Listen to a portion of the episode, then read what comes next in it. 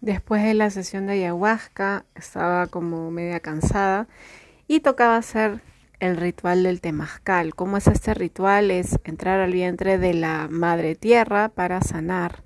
Este ritual consta de cuatro partes que son que se conectan con los cuatro elementos que son la tierra, el agua, el fuego y el aire.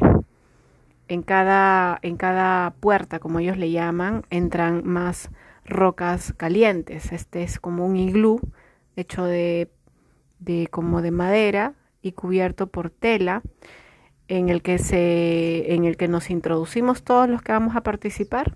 Estamos como lado a lado sentados en la tierra y en el medio hay un hueco donde ponen las piedras calientes. Luego que ponen las piedras, según lo que el chamán especifica, se cierra totalmente, se queda todo en total oscuridad y empieza a echar el agua a estas piedras calientes para que salga el vapor.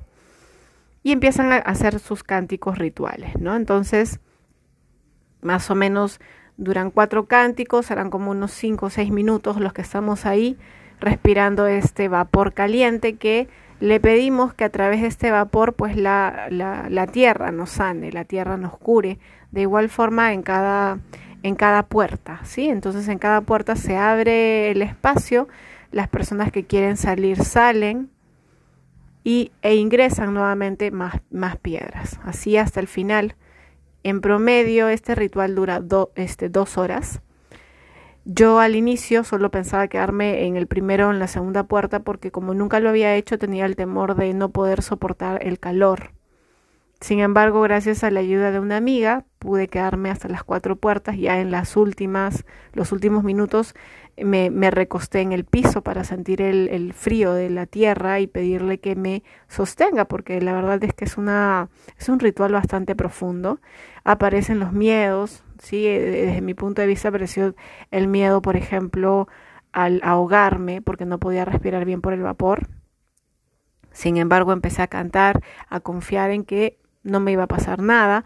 Luego me apareció el miedo a la total oscuridad en un espacio cerrado también, con mucha gente, eso de, de, esta sensación de ahogarme nuevamente. Y así fue. Lo que rescato de, este, de esta experiencia maravillosa fue la desintoxicación de mi cuerpo, ¿sí? Y también eh, observar qué miedos me aparecían y verlos poner mi confianza en los elementos de la naturaleza y sobre todo la confianza en mí, en saber de que yo podía. En este, en este ritual estuvimos como 30 personas, de las cuales 10 fuimos mujeres y 20 hombres. Al final me quedó esta sensación de logro, de confianza, de sanación, de conexión. Este ritual se recomienda para las personas que sufren de ansiedad, sufren de desconexión, sufren de de estrés, ¿sí? Porque te conecta con los elementos básicos, con tu fuerza interior, con eh, la sanación desde el ritual. Entonces, este, por eso se llama el temazcal, conexión con el vientre, con la madre tierra. También se recomienda o sugiere para personas que quieren tener hijos, que quieren trabajar la fertilidad, la energía femenina, ¿sí? Y esta es una de, mis experiencias después de la ayahuasca. Me he desconectado un poquito, he estado como dándome un espacio para mí, conectando también con otras redes.